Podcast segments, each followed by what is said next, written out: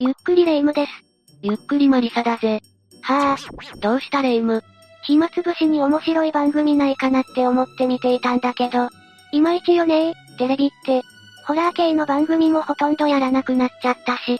やっぱり時代は、YouTube か。そんなことはないぜ。テレビにだって。いや、テレビだからこそできる面白さってのはあるだろう。テレビだからこそ、半信半疑だな。よし、今日はレ夢ムのために、日本で実際に放送された不気味なテレビ番組を5つランキング形式で紹介しよう。何それ面白そう。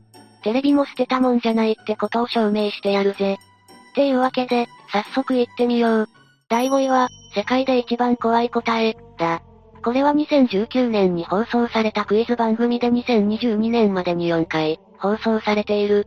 司会は、クリームシチュー、の有田さん。回答者席にいるのは毎度違うタレントだが、みちょぱこと池田美優さんなんかはレギュラー化しているな。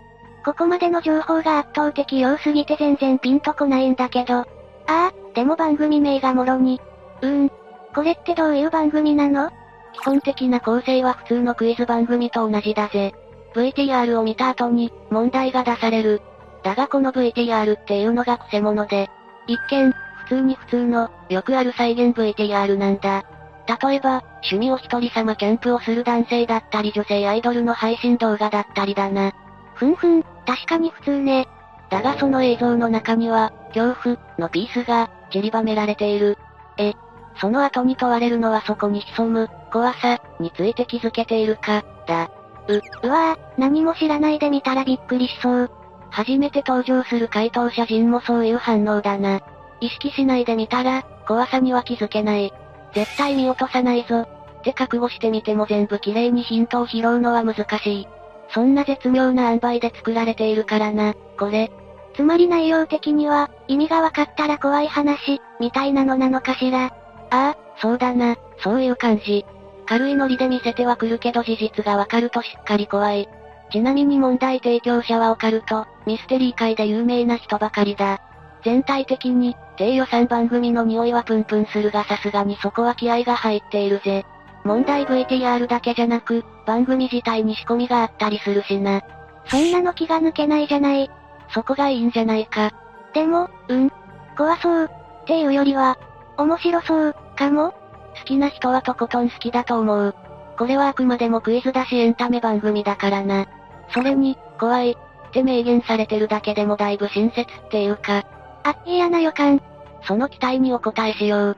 というわけで、続いて登場第4位。ふた、だ。シンプルイズベストというよりはシンプルイズバッドじゃないこれ？何もわからないわ。すごく変わった番組名ね。中身もだいぶ変わってるぜ。解説しよう。ふた、は、テレビ東京の番組で2021年9月7日から、全5回で放送された。放送時間は、だいたい深夜4時。通常その時間は、低波帯、と呼ばれる時間で番組の放送は行われていないはずなんだが。え？え？怖くない？普通に怖くない？しかもその放送、全くの無音だったんだよ。ブルーバックの画面に、謎の写真が連続して映し出されるんだ。そしてそれらの写真には一言。これは何の蓋でしょう？ちなみに映し出される写真は必ずしも、蓋、の写真ではない、と来ている。コッパ。え？それちゃんとした番組なの？もちろん、テレビ東京のホームページにだってきちんと記載されている。その事実に余計に混乱しそうなんですが、意味がわからなさすぎて、サイコホラー的な番組なのかな？って思う一方で、逆に整然としたメッセージが込められているような気もしてくるというか、一言で言うと、怖い。シンプルイズ、ベスト。実際リアルタイムでこの番組を見た視聴者は、今のレイムみたいにちょっとしたパニックを起こした人もいたようだ。そりゃそうよ、時間が時間だし。朝の4時という時間帯がすでに一つの仕掛け、だよな。さらにこの番組には仕掛けがある。まだ何かあるの？ああ。この番組は2回再放送があった。つまり前後はを3周してるわけだけど、1週目、2週目、3週目でそれぞれ内容が少しずつアップデートされていたそうだ。再放送とは？まあまあ。いや、でも、それならちょっと怖さも和らぐわね。おう、強気だな。だって、本当に全く、さっぱり、意味不明だったのよ。変更を加えたってところにちゃんとした、意図、を感じるっていうか、そこに人の意志が見えたっていうか、夜の山道でビニールハウスの明かり見たらホッとする。そんな感じよ。なるほどわかりやすい。ちなみにこれ、前後回ずっと2クイズやってるの？いや、違うな。クイズは特に話題になった回のものだ。他には防犯カメラだか監視カメラだかの映像だったり誰かの PC の画面だったり。まあバラバラだよ。いきなりそれ見せられてもめちゃくちゃ怖いわね。でも、うん。なんとなくわかったわ。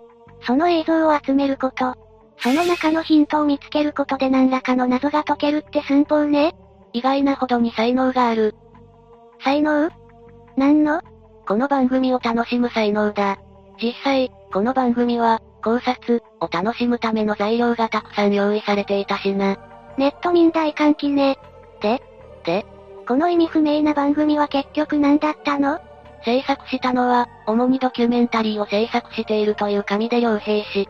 これは後に上原氏がインタビューで語ったことなんだが、この番組自体が、ヒップホップユニットのドズモノズが組んで制作した大掛かりなミュージックビデオだったそうだ。え？どういうこと？何か新しいことをしたい、という両者の気持ちが重なってベストを尽くしたらこうなった、みたいな。あまりにも新しすぎる、っていうことは、実際その楽曲は番組内で使われているのね。ああ。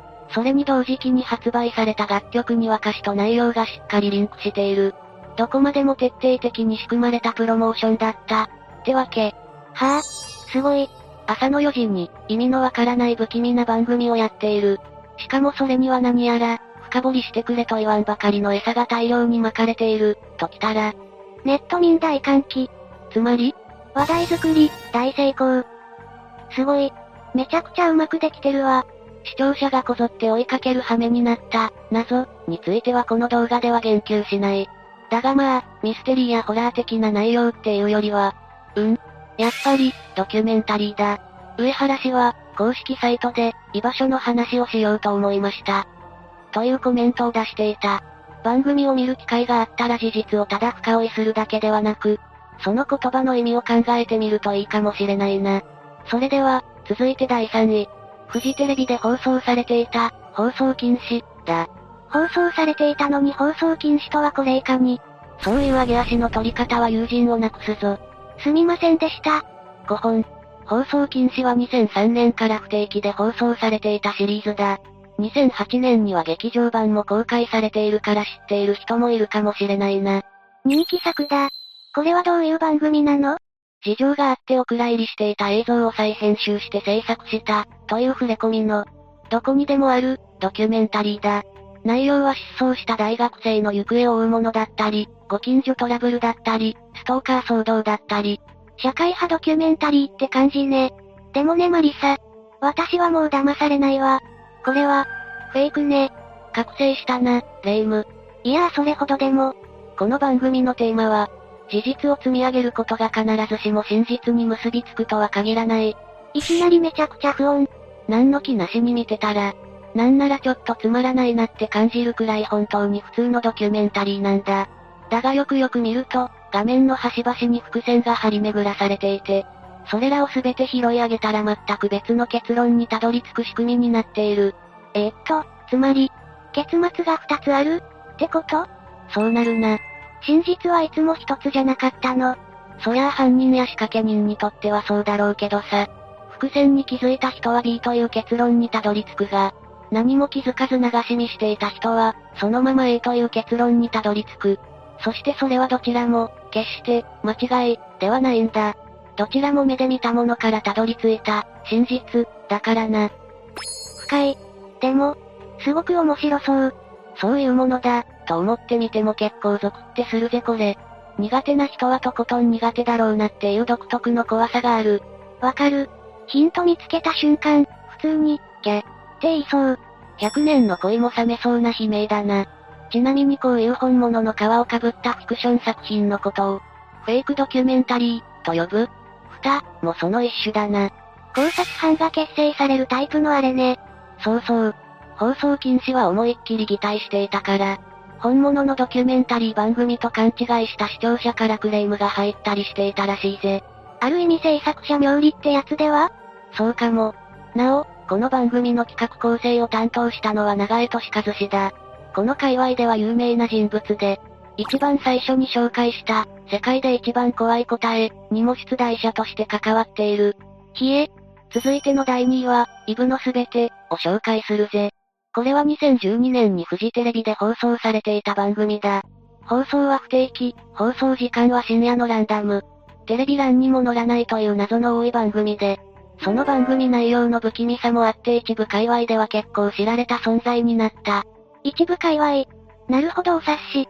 さすが覚醒した女は一味違うな。どういう界隈かは想像できるとして番組内容は全くわからないわね。ジャンルとしては、ホラードラマ、だぜ。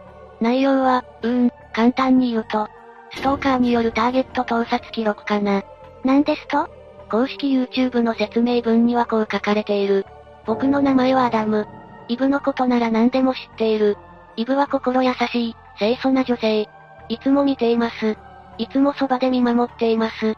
盗撮を見守りって言っちゃうのはアウトですねでも、そっかなるほど。わかった。アダムっていう人がイブっていう女性を見守る。その映像を見せられるみたいな感じ？ああ、大体合ってるぜ。視聴者はアダムの見守りカメラを通じてイブの日常を覗き見ることになるんだが、このアダム、イブのことをとても神聖視しているだろう？うん、そう見えるわ。けど次第に、イブは、アダムの理想通りの女性ではないという事実が見えてくる。と、言うとオブラートに包んだ言い方をすると男癖が悪い。ド直球じゃないの。ああでも、うん、それはまずいわね。勝手な理想を抱く方が悪いし。さらに言うなら勝手に真実を、見てしまったことが大問題なんだけど。そう、大問題なんだよ。その本性が明るみになるにつれ、次第に空気が変わってくる。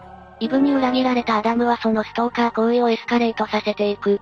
というのが、大まかな流れだな。そういう怖さかって、思うじゃん。え？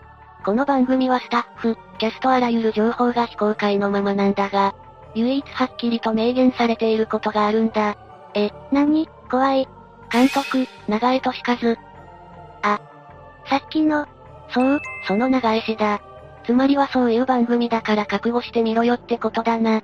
あわわわわわわ、絶対に怖いやつ。でも絶対に面白い。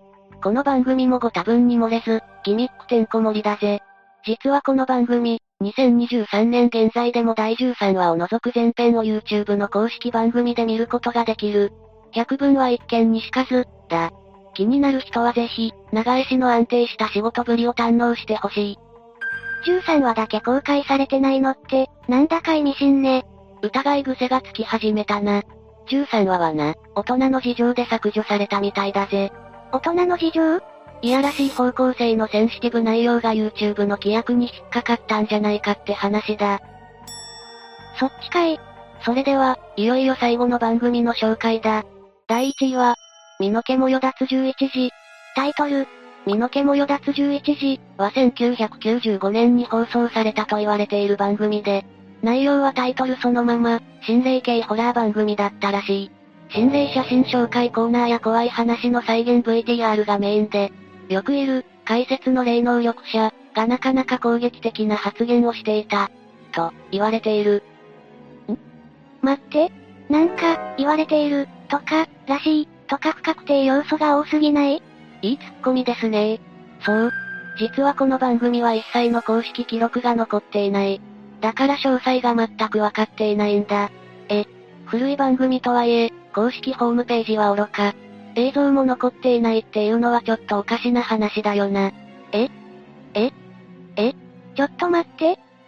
確認なんだけど、その番組、実在するの？それがな、わからないんだよ。あったかもしれないし、なかったかもしれない。ここまで情報がないのなら、なかった、と判断するべきなんだろう。でも、なかったことにするには証言が多すぎるんだ。この番組の目撃者は数多く存在していてそれらは大体、共通している。番組タイトル通り23時に放送されていた。釣り目のオールバックの男性が司会だった。エンディングは暗くて不気味な曲だった。ってな。ええー、何それ不気味すぎる。ちなみに、目撃者の住んでいた地域はバラバラだぜ。ローカル番組ではない。ってことね。そういうこと。でもまあ、逆を言えば、噂の世界にしか存在しない都市伝説的な存在とも言えるわけだが、番組の内容としては、よくあるものだし、別の番組を誤認している、と考えるのが自然なんでしょうけど。でも、ただの噂話で片付けるには広まり方に妙なリアリティみたいなものを感じるわね。うんうん、それに何より。この謎には、ロマンがあると思わないか？ロマンわからない。だがそこがいい。この情報が溢れる現代社会で、わからない、は一番の恐怖だと思う。ああ、わかるかもしれない。この番組が実在したか否か。真相は闇の中だ。信じるか信じないかは、あなた次第です。以上、日本で放送された不気味なテレビ番組5選、でした。なんていうか、どれもこれも日本らしい番組だったわね。作りの細かさとか雰囲気の湿り気とか、いわゆるじわじわ系の怖さはこの国の得意とするところだからな。今はいろいろな制約があって、きっと難しいこともあるんでしょうけど、今後もぜひ、こういう番組が生まれてくれたらいいなと思うわ。普通に、怖くて、面白い。リアルタイムで見たいよな。次があったら絶対見逃さないわ。よし、それじゃあ今日はここまで。最後までご視聴ありがとうございました。